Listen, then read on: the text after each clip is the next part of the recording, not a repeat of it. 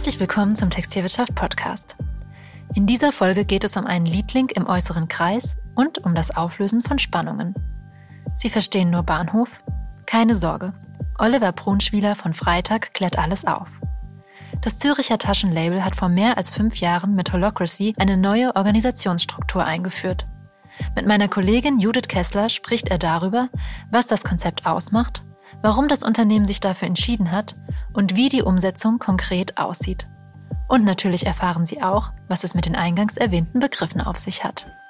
Willkommen zum TV-Podcast. Diese Woche aus Zürich. Wir sind zu Gast beim Label Freitag, vielen bekannt für die Messenger-Bags aus gebrauchten Lkw-Plan.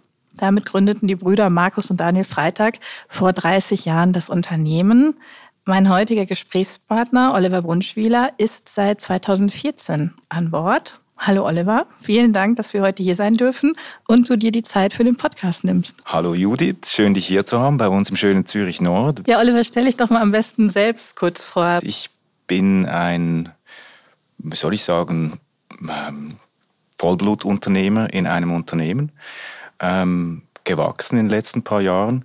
Ich war früher schon Unternehmer, ich war aber ganz früher mal noch Snowboard-Profi in den 90er Jahren, in der ersten großen Welle des Trendsports, konnte ich um die Welt reisen als, als professioneller Snowboarder das hat mich sehr stark geprägt. Du sagst, du bist Unternehmer im Unternehmen. Du hattest äh, selber ein äh, Snowboard-Label auch, Snowboard-Mode-Label äh, und äh, was hat, hat eine Agentur auch, ähm, also warst selbstständig. Ähm, was hat dich denn dann dazu gebracht, ähm, diese Selbstständigkeit ja und, und auch diese Freiheit ja auch ein Stück weit aufzugeben und äh, ins Angestellten-Dasein zu wechseln? Wir hatten damals, wollten die Agentur ähm, an unsere Geschäftsleitung weitergeben und etwas Neues machen im Leben.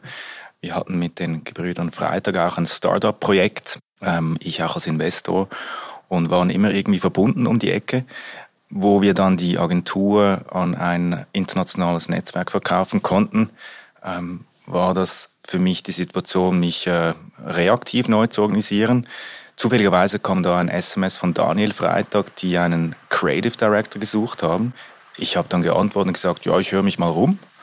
Und dann habe ich gesehen, dass sie noch eine andere Rolle offen haben. Ich konnte mir schlichtweg kein anderes Unternehmen vorstellen, wo ich einen so großen Respekt davor hatte, in meinem direkten Umfeld als äh, bei Freitag zu arbeiten als Angestellter weil ich die Gründer und ihre Werte schon immer bewundert habe. Und du hast Freitag jetzt in den letzten Jahren äh, bei einer ganz grundsätzlichen Transformation äh, begleitet. Ihr habt Holacracy eingeführt, ein Organisationsmodell. Erklär doch mal für alle da draußen, die sich darunter nichts vorstellen können, was die grundsätzlichen Prinzipien sind.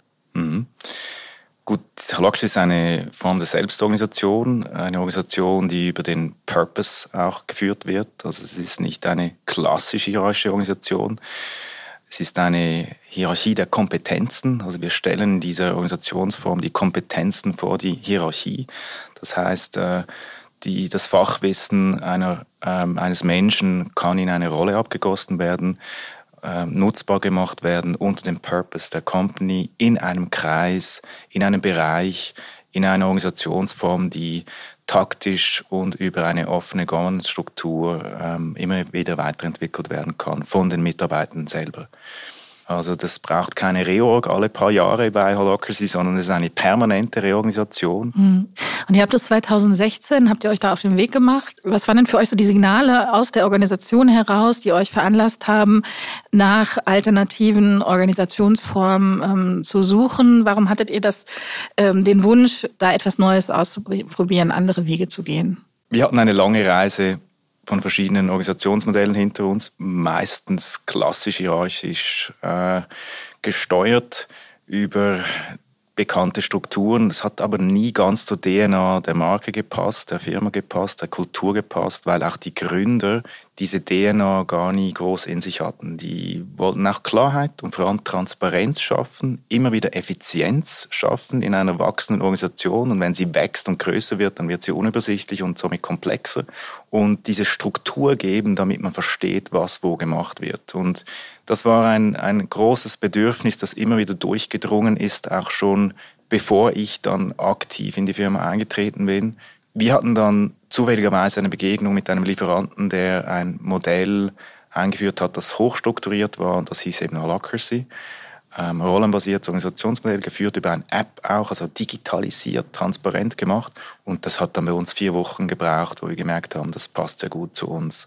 Und jetzt doch nach fünf, sechs Jahren schon ähm, auch für uns sehr gut funktioniert mit einigen Anpassungen, die wir noch vornehmen werden. Und wie groß wart ihr zu dem Zeitpunkt, wo ihr gestartet seid? Also was, was für eine Komplexität hattet ihr da? Wir waren ähm, ungefähr 150 Personen, 160 Personen.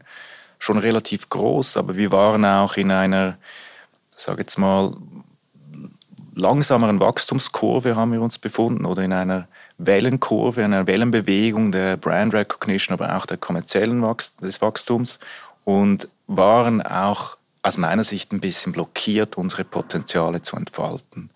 Und ich kann heute behaupten, dass diese Organisationsform, dieses Loslassen von Zwängen aus einer Hierarchie dazu geführt hat, dass Talente in der Organisation wachsen konnten und die Firma beschleunigt, stärker anhand ihres Potenzials auch entwickeln und wachsen konnten in den letzten Jahren. Also was waren die, die stärksten Blockaden innerhalb? Ich denke, die Inklusivität der Mitgestaltung an den Prioritäten der Firma. Also die Prioritäten der Firma waren nicht klar vorher, weil Holacracy diese Organisationsform einen Purpose mitbringt. Also man bringt eigentlich schon das System mit, eben ein Purpose, eine Strategie, eine sogenannte Currents-Strategie zu erarbeiten. Also was ist jetzt wichtig für die Firma? Was ist jetzt wichtig für diesen Kreis? Diesen jedes halbe Jahr oder noch schneller zu reviewen, zu schauen, ob diese Prioritäten anhand von internen Gegebenheiten oder externen Gegebenheiten immer noch die richtigen sind. Also man ist per se agil in dieser Organisation, man konnte eigentlich sich viel schneller inklusive mit den äh, Skills, die wir schon hatten, anpassen an das, was für Freitag stimmt und somit auch die Projekte priorisieren, die Freitag weiterbringen. Das war vorher überhaupt nicht so. Vorher war das ähm, unklar. Es war sehr zugespitzt auf ganz wenige Personen, die das bestimmen konnten. Und die zwar Mut hatten und Visionen hatten, aber die die Schwarmintelligenz nicht genutzt haben oder nicht nutzen konnten, weil das System gar nicht da war. Und mit äh, Holacracy, mit dieser, ich sage jetzt mal auch, ähm, ja fast erzwungenen eigentlich Inklusivität, die man pflegt, dieser Kultur der Mitnahme, dieses, dieses Prozesses eben in gemeinsam Dinge zu verbessern, vorwärts zu bringen durch Spannungen, ähm, konnten wir eigentlich unsere Strategie zuspitzen und entsprechend als Outcome die Firma wachsen. Also ich, ich führe einer der Erfolgsfaktoren in, in, in unserer Progression in den letzten Jahren auf das Organisationsmodell zurück. Mhm. Nicht nur mit Vorteilen, aber da kommen wir noch dazu. Genau, da kommen wir dann dazu. Aber ähm, als er, ich würde also erstmal wirklich ganz äh, basal anfangen und zwar from the start. Äh, wie seid ihr denn dann vorgegangen? Also ihr habt da die Idee äh, im kleinen Kreis entwickelt, das könnte passend sein. Ähm, wie äh, stülpt man das jetzt dem Unternehmen über? Wahrscheinlich überstülpen ist wahrscheinlich schon mal ganz verkehrt. Aber ähm, erzähl doch mal, wie, ganz praktisch, wie mhm. seid ihr vorgegangen, ganz konkret? Ja, das ist ein Zeremoniell, das dem eigentlich auch vorweggeht. Und zwar fängt das damit an, dass die ich sage jetzt mal, mächtigsten Personen im Unternehmen, jetzt in unserem Fall waren es die Aktionäre, die Verfassung ratifizieren mussten. Also man bekommt eine Verfassung mitgeliefert mit diesem Organisationsmodell und diese wird ratifiziert und somit wird die Macht an die Belegschaft abgegeben. Das ist eigentlich ein Moment, den man auch im, den wir auch im großen Kollektiv zelebriert haben. Die Gründer haben das per Unterschrift vor der Belegschaft getan. Mhm. Du warst damals Head of Brand, ja. nicht richtig? Ja. Äh, also auch äh, Führungsfigur. Wie ist es dir denn äh, damit ergangen, dass dein, also dein, dein Head quasi gekürzt wurde. Also du deine ja auch keine klassische Führungsrolle äh, mehr genau. hattest. Wie, wie, wie war das für dich? Ich wurde zweimal abgeschafft. Okay. Also das erste Mal wurde ich 2016 abgeschafft als Head of Brand. Da haben wir eigentlich das ganze, die ganze Geschäftsleitung, die es gab, eigentlich mal abgeschafft.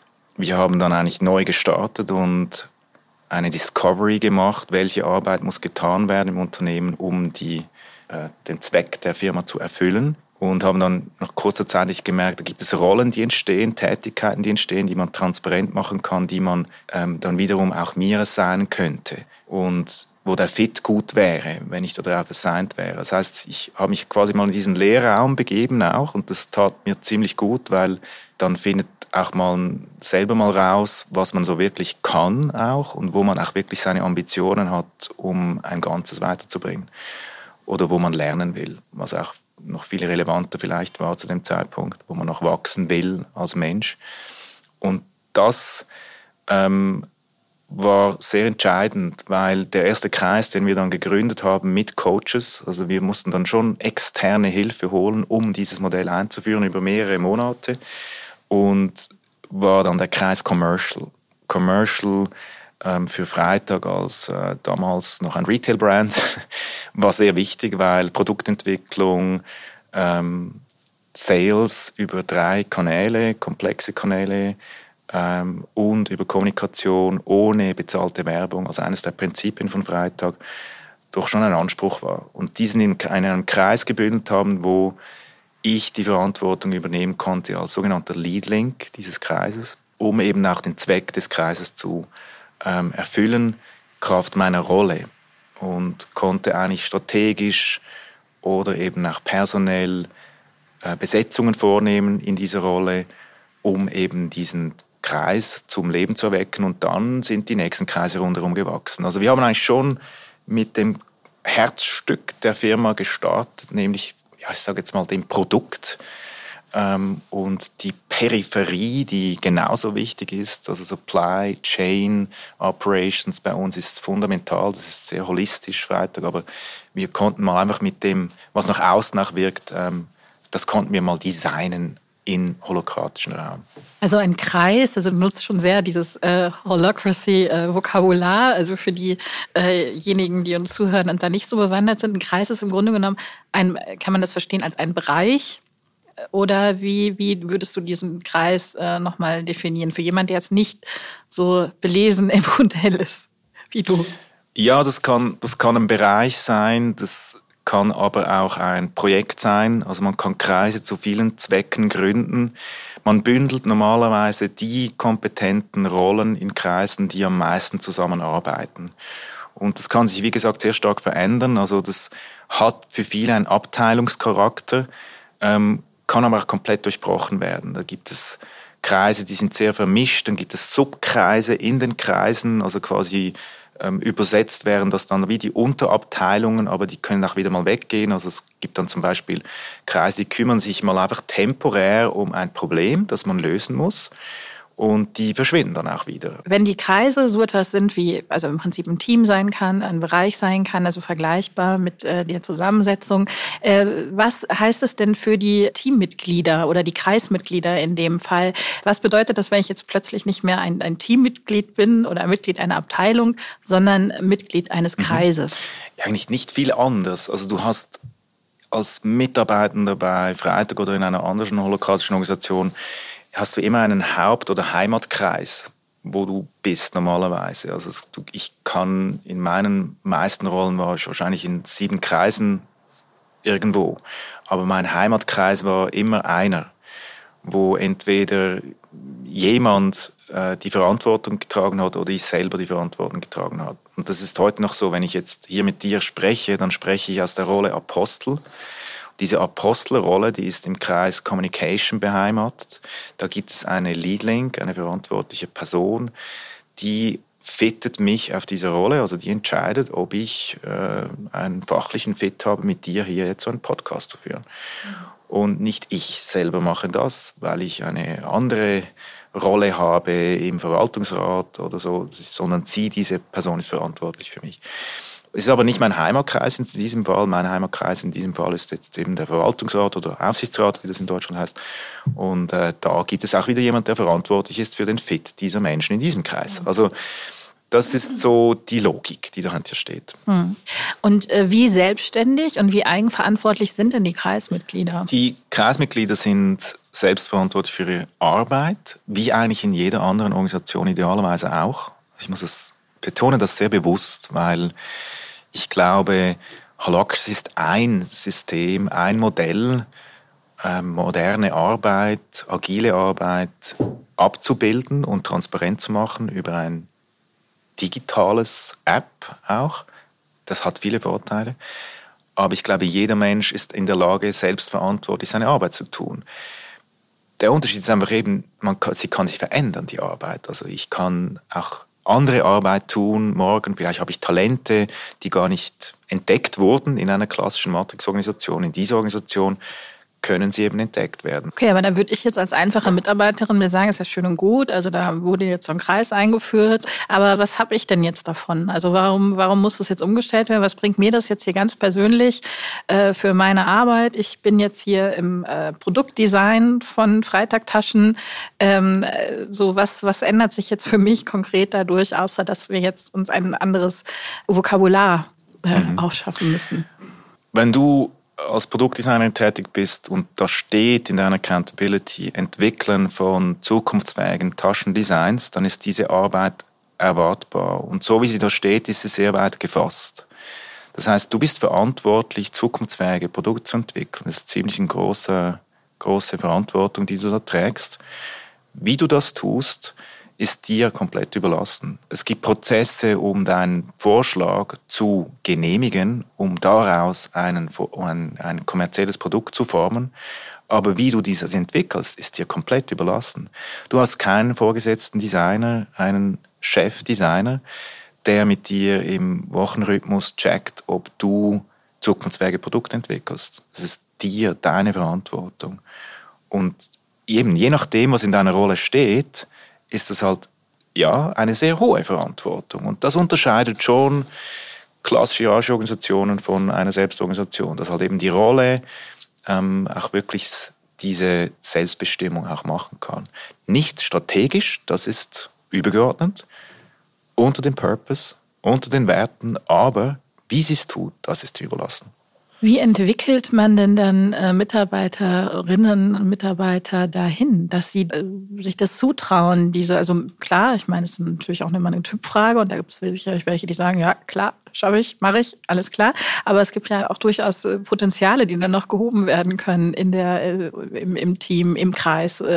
Wie, wie geht ihr da vor? Ich glaube, es wird sehr unterschiedlich nach Bereichen und auch nach Menschen ähm, heute gehandhabt. Ich kann nur aus meiner Praxis berichten. Ich habe unterschiedliche Menschen kennengelernt auf dem Weg, auch in der Holokratie, aber und verschiedene reagieren anders auf Entwicklungen persönlich. Also gewisse mussten mehr Coaching bekommen, mehr Zielorientierung haben, andere wollten, brauchten das gar nicht. Ähm, mit gewissen, die haben eine automatische Entwicklung hingelebt, die haben dieses Modell genutzt für sich und andere wurden fast blockiert, weil sie Orientierung gesucht haben. Das löst Holacracy per se nicht. Ähm, Holacracy macht Arbeit transparent, macht sie beweglich und macht sie eben inklusiv. Also das heißt, ich kann die Art, wie ich arbeite, auch verändern. Wenn ich diese Tools nicht nutzen will oder nicht kann, dann ist das jedem selber überlassen. Drum, du hast in so einer Organisationsform immer einen gewissen Teil von Mitarbeitern, die das eher nutzen, partizipativer sind, auch aktiver diese Methodik anwenden, auch um die Firma vorwärts zu bringen und andere, die das passiver machen. Das ist auch etwas, was man akzeptieren muss, wo man nicht einfach sagen kann, ja, wir führen das jetzt ein und alle sind da gleich. Bitte auch der Shopfloor-Mitarbeiter soll doch äh, bitte Governance-Vorschläge bringen. Nein, der hat jetzt vielleicht, macht jetzt das vielleicht nicht. Vielleicht schickt er noch einen Abgesandten. Das kann gut sein. Und man muss sich eben auf die Menschen eben da an, also konzentrieren, was sie wollen, wie sie arbeiten wollen und das System nur nutzen, aber nicht das System über die Menschen legen. Das, mhm. denke ich, ist meine Erfahrung in den letzten Jahren, ein, wäre ein Designfehler in einer Organisation. Oder man mhm. muss immer die persönlichen Bedürfnisse zuerst stellen und dann das Organisationsmodell nutzen dafür. Mhm. Wenn man es nicht nutzen kann, dann ist man im Coaching-Modus. Wenn man jetzt äh, sich Hierarchien anschaut, in, in vielen Organisationen ähm, gibt es ja auch so eine Schattenhierarchie. Ne? Also da werden informell am Kaffeeautomaten Entscheidungen möglicherweise auch schneller getroffen als auf den offiziellen äh, Wegen. Äh, das ist ja in Holocracy eigentlich nicht vorgesehen. Also wie ist aber gleichwohl ein, ein ja sehr menschlicher Reflex. Äh, wie, wie geht ihr denn damit um? Das finde ich extrem gute Beobachtung von dir. Die und auch eine gute Frage. Ich behaupte, die Schattenhierarchie oder Schattenorganisationen, die wachsen meistens in Organisationen, wo ein höheres Maß an Unzufriedenheit herrscht. Und die konnte ich zum Teil auch immer wieder beobachten bei Freitag, während wir schon holokratisch organisiert waren, also wo sich, sage jetzt mal, Gruppen zusammengetan haben und irgendwie eine Richtung ähm, für die Firma sahen oder für einen Bereich sahen, der jetzt nicht in der aktuellen Strategie stand oder der jetzt nicht in den Werten drin klar ersichtlich war, also wo es immer wieder auch das gab. Aber ich glaube, das ist, wie du sagst, etwas sehr Menschliches auch, dass wenn Menschen nicht zufrieden sind, dann versuchen sie einen anderen Weg, etwas anders zu hinzusteuern. Und ich werte das als etwas Positives, weil das bedeutet, dass das Commitment sehr, sehr hoch ist von diesen Menschen, dass ihnen etwas daran liegt, dass das irgendwie funktioniert. Ich würde gleichzeitig sagen, dass das Organisationsmodell ähm, hier eigentlich, wie du sagst, auch diese Schattenhierarchie oder Schattenorganisation viel schneller wieder auflöst, weil sie ja transparent ist, weil eine Spannung transparent gemacht werden kann. Nur schon in einem taktischen Meeting kann ich ganz offen, ohne psychologische Angst zu haben, kann jeder eigentlich sagen, was ist eigentlich los ähm, mit diesem Plan, den ihr da an der Kaffeemaschine gemacht hat? Kann mir da jemand Auskunft geben? Der Moderator fragt, kann jemand Auskunft dazu geben? Das ist ein offener Kreis. Ähm, ja, wir haben uns äh, unterhalten über einen Vorschlag, den wir, keine Ahnung, in die Strategieretrette mitbringen wollen oder was auch immer. Dann könnten wir als Outcome dieses Meeting festhalten, dass wir diesen Vorschlag äh, noch transparent machen, mhm. zum Beispiel. Du sagtest gerade taktische Meetings. Ähm, ich glaube, das ist auch ein Begriff, den du ähm, erläutern musst. Taktische Meetings sind was? taktische Meetings sind äh, die Meetings, wo man effektiv eben über taktische Arbeit, über Arbeit, Alltagsarbeit redet. Also das operative Geschäft. Operatives Geschäft, unglaublich schön strukturiert. Ich bin ein Riesenfan davon ähm, wir das eingeführt haben, streng moderiert. Also der Moderator, die Moderatorin ist eigentlich die mächtigste Person im Raum und eben nicht dann der Lead-Link des Kreises, die, die normalerweise auch in diesem Meeting sitzen oder sonstige mächtige Rolleninhaberinnen, sondern der Moderator. Ähm, die Struktur ist eigentlich relativ simpel. Die läuft normalerweise so ab, dass es ein Check-in gibt. Die Leute kommen an. Äh, der Raum wird ich sage jetzt mal auch durch zwischenmenschliche Töne darf man hören, wie es jemandem geht, damit dieses, das auch da ist, der Mensch auch gespürt wird, ob er jetzt im virtuellen Raum oder im physischen Raum sitzt, unwichtig. Es funktioniert eigentlich ähm, auch ähm, im Mix sehr gut. Dann folgen Metriken, also jeder Kreis bestimmt seine eigenen Metriken. Ich könnte jetzt sagen, als Freitag General Company Circle Kreis gibt es die Metrik äh, Mitarbeiterzufriedenheit aus HR oder es gibt die Metrik Farbmix aus Operations. Und die zuständigen Personen für diese Metrik, die berichten über diese, über diese Metriken. Und wenn ich jetzt höre als Teilnehmer dieses Meetings, so zum Beispiel in unserem Fall nur noch rote Planer eingekauft würden, dann hätte ich eine Spannung, die ich mir schon als Agendapunkt notieren würde. Wir gehen aber durch alle Metriken zuerst, bevor jetzt da meine Spannung kommen, an die Reihe kommt. Dann kommen alle Projektupdates, also es gibt dann Projekte pro Kreis. Die werden dann auch wiederum von Menschen, die assigned sind auf die Projekte, reported, wenn sie ein Update haben. Wenn sie kein Update haben, übergeht man die. Das heißt, nach 10, 20 Minuten sind eigentlich diese Updates, die die Firma operativ steuern, durch. Und dann kann man in die Agenda gehen. Die Agenda wird ad hoc gestaltet. Das heißt, die Punkte können erfasst werden von jedem Kreismitglied. Der Moderator priorisiert die nicht, er nimmt die einfach der Reihe nach an die Agenda, in die, in die, an die Reihe. Oder Random Mode kann er auch wählen. Und dann komme ich meiner Spannung und sage, du, ich habe gehört, da gibt es nur noch rote Planen, die wir gerade eingekauft haben. Was ist denn los? Und dann berichtet mir die Person, die die Metrik berichtet hat, vielleicht noch ein bisschen vertiefter, wieso das so ist. Und dann ist möglicherweise meine Spannung schon wieder weg. Der Punkt ist vorbei. Wenn das für mich nicht zufriedenstellend war, die Spannung immer noch da ist, dann kann ich sagen, können wir ein Fokus-Meeting daraus machen oder können wir eine Action erfassen, ein neues Projekt erfassen, damit wir dieses Problem lösen. Für mich ist es ein Problem. Das kann jedes Kreismitglied über jedes Thema machen und nicht nur weil du eine Rolle hast, die dazu passt. Ich werde schon gefragt, aus welcher Rolle hast du dieses Problem, Olli?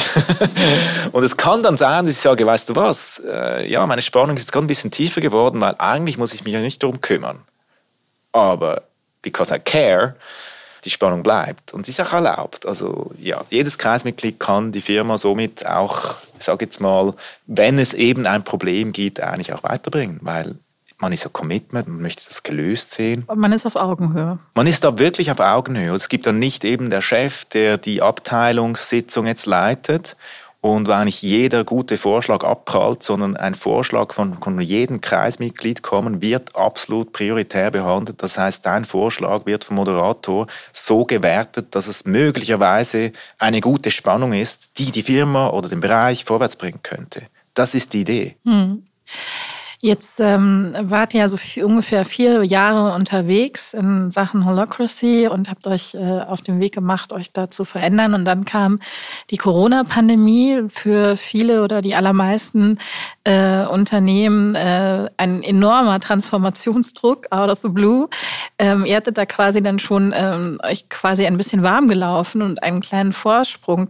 Ähm, wie hat sich, wie hat euch denn, würdest du sagen, das Organisation Organisationsmodell. Wie hat euch Holocracy äh, durch die Krise navigieren lassen? Ich sehe das als einen Riesenvorteil. Ich haben vorher schon, haben viele Organisationsentwickler über Agilität, äh, ich sage es ein bisschen gemein, geschwafelt.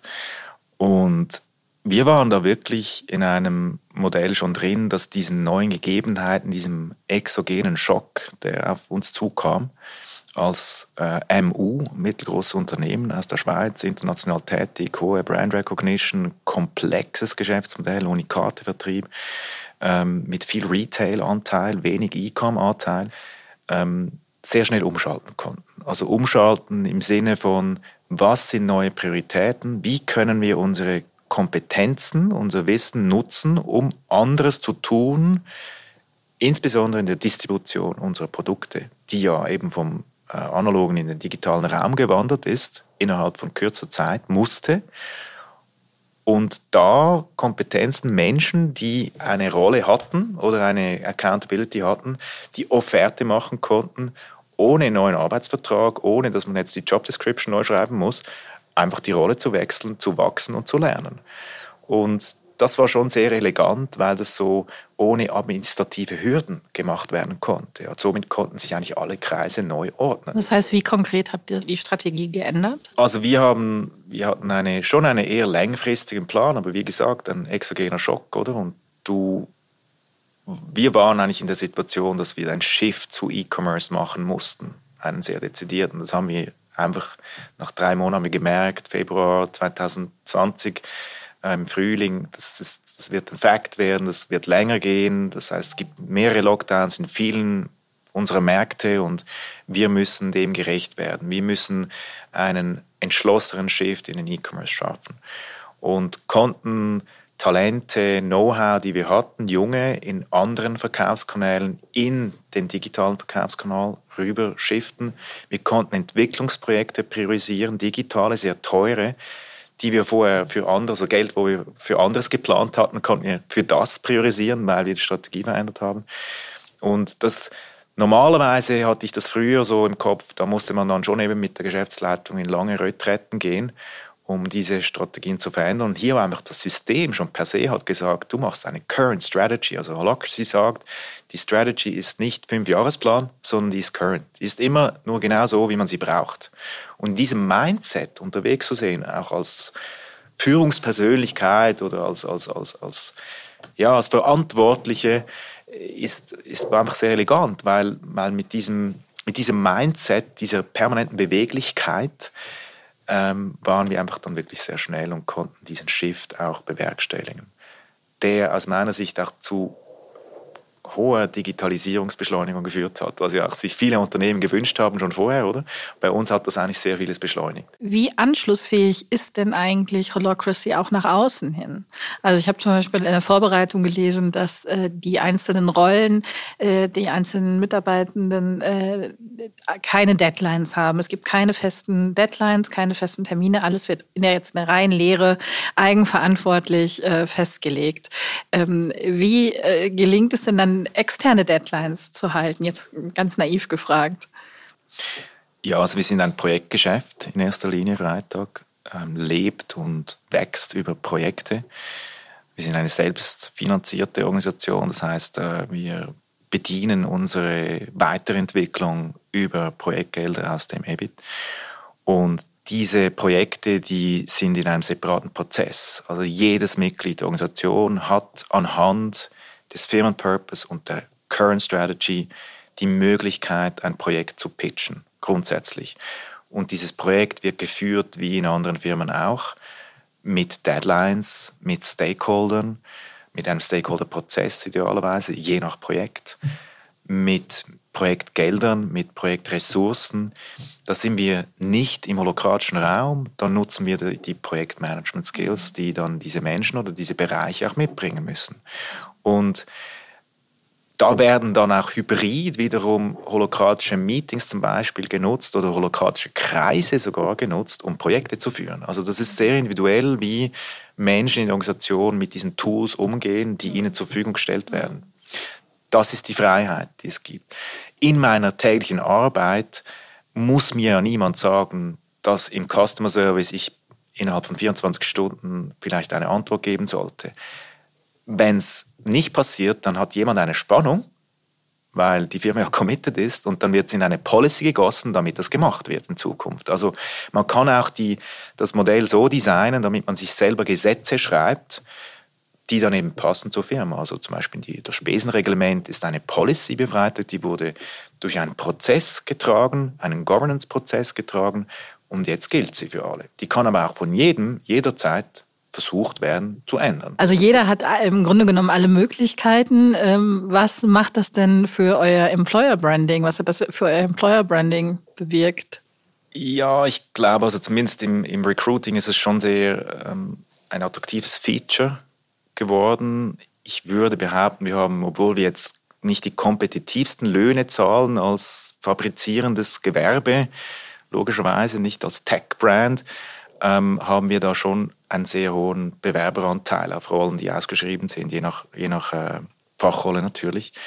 Aber es ist in dem Moment schon für viele halt im Zeitgeist auch, weil es nach New Work klingt, nach eben Inklusivität klingt, nach Wertschätzung, nach Kultur, nach Purpose klingt, der Sinn heute halt wichtig geworden ist für nicht nur jüngere Mitarbeiter, sondern auch für mich als reiferen Mitarbeiter ist der Sinn, die Zukunftsfähigkeit für die nächste Generation Geschäfte zu machen, schon viel wichtiger geworden. Ich denke, da sind wir eigentlich mehr, weniger jetzt am Organisationsmodell, sondern viel mehr an unserem Purpose, an unseren Firmenwerten, die als Employer Brand im Zentrum stehen, wenn wir dann Talente suchen und brauchen. Hm. Und wenn ihr die gefunden habt, wie äh, läuft euer Onboarding-Prozess ab? Weil die kommen ja dann quasi, müssen sich erstmal äh, einlesen, oder? Ja, wir, wir ähm, räumen dem Onboarding-Prozess sehr viel Zeit ein, ganz bewusst haben wir einen sehr intensiven Onboarding-Prozess. Das ist eigentlich im Learning auch angesiedelt eher, weil die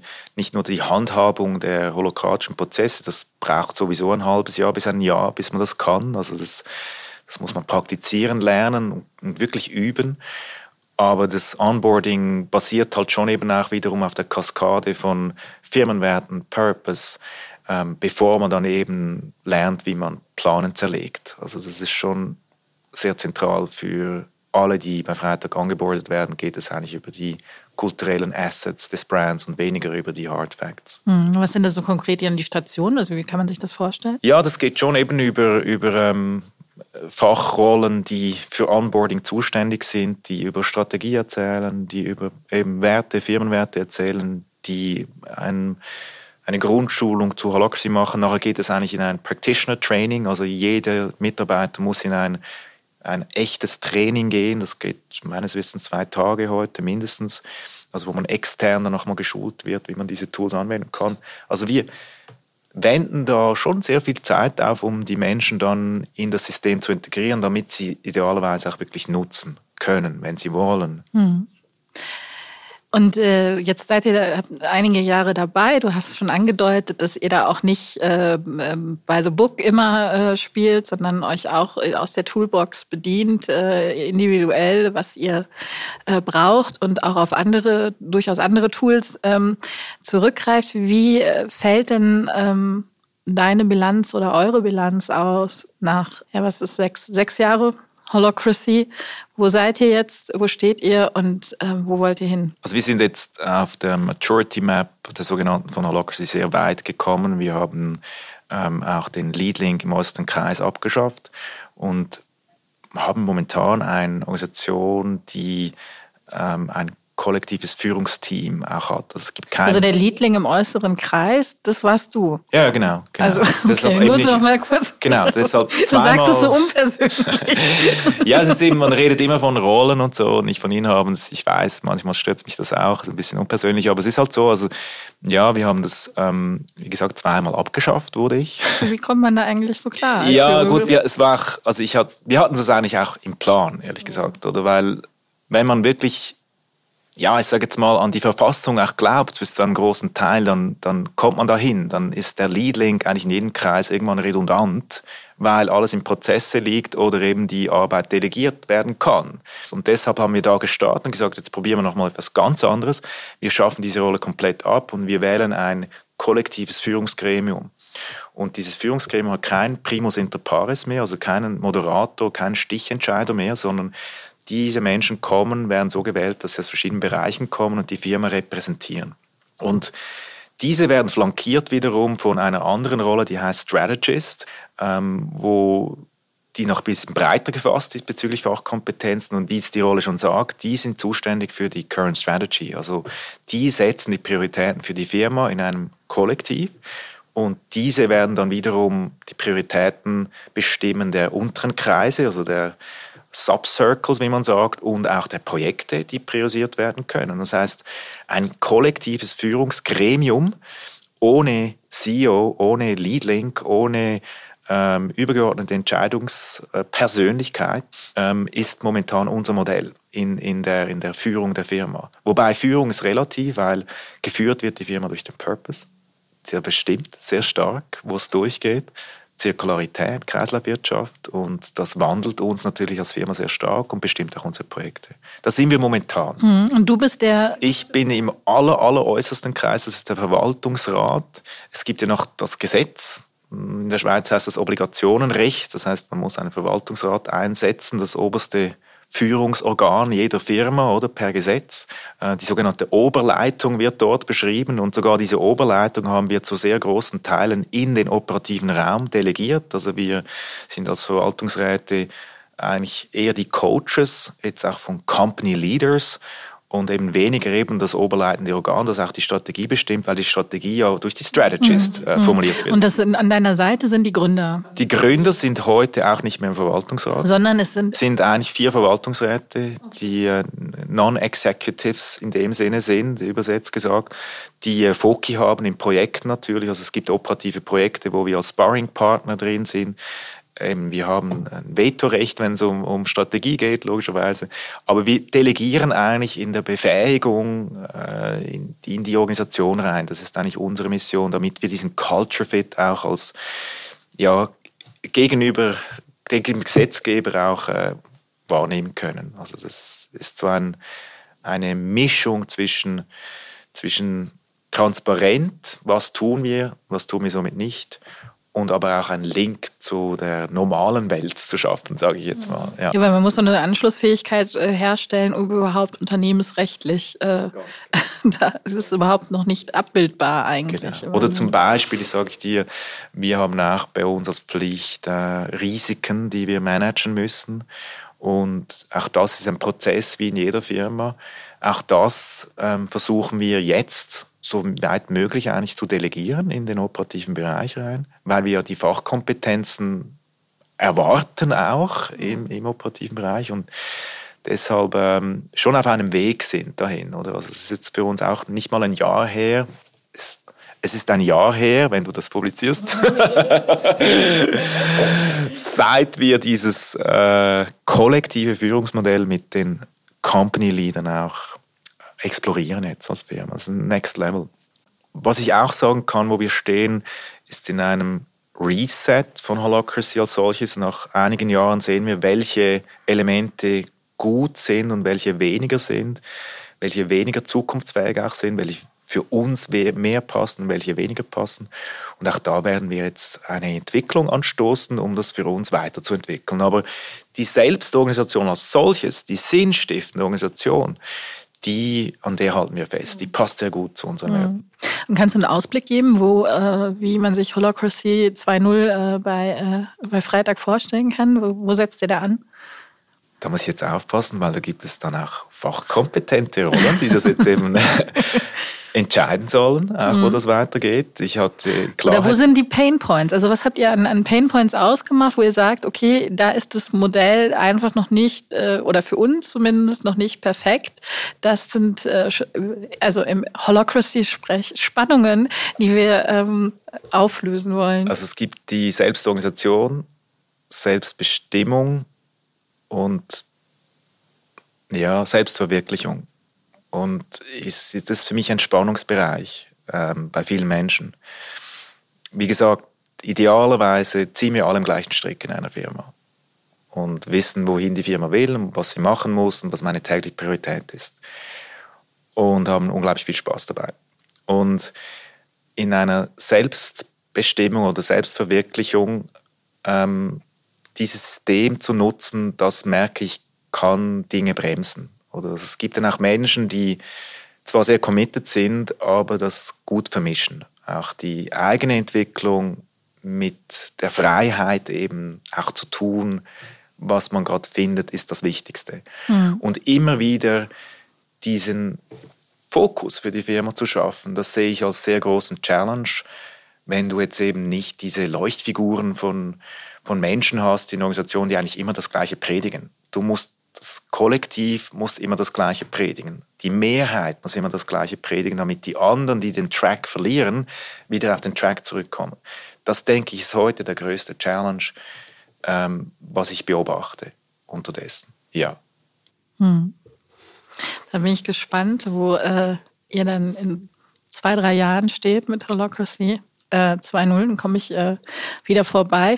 Vielen Dank, äh, Oliver. Und bevor ich dich entlasse, noch eine letzte Frage, die wir allen äh, Podcast-Gästen äh, stellen. Wen würdest du denn gerne mal im TV-Podcast hören? Der Michael Braungart. Der Michael Braungart ist der ähm, Erfinder von Cradle to Cradle, ein grüner Aktivist aus den 80er Jahren, ähm, ein Vertreter der Kreislaufwirtschaft, ein Kritiker der Fast Fashion Industrie. Ähm, den würde ich gerne hören, wie er konkret Lösungen vorschlägt für die Textilindustrie. Nicht die Kritik, sondern die Lösungen vorwärts gerichtet. Das würde mich interessieren. Herr Braungart bei dir im Podcast. Wow. Da fragen wir mal nach. Vielen Dank. Das war TV-Redakteurin Judith Kessler im Gespräch mit Oliver Brunschwieler von Freitag. Und das war der Textilwirtschaft Podcast. Wenn Ihnen gefallen hat, was Sie gehört haben, dann bewerten und abonnieren Sie uns gerne. Mein Name ist Charlotte Schnitzspahn. Vielen Dank fürs Zuhören und wenn Sie mögen, bis nächste Woche.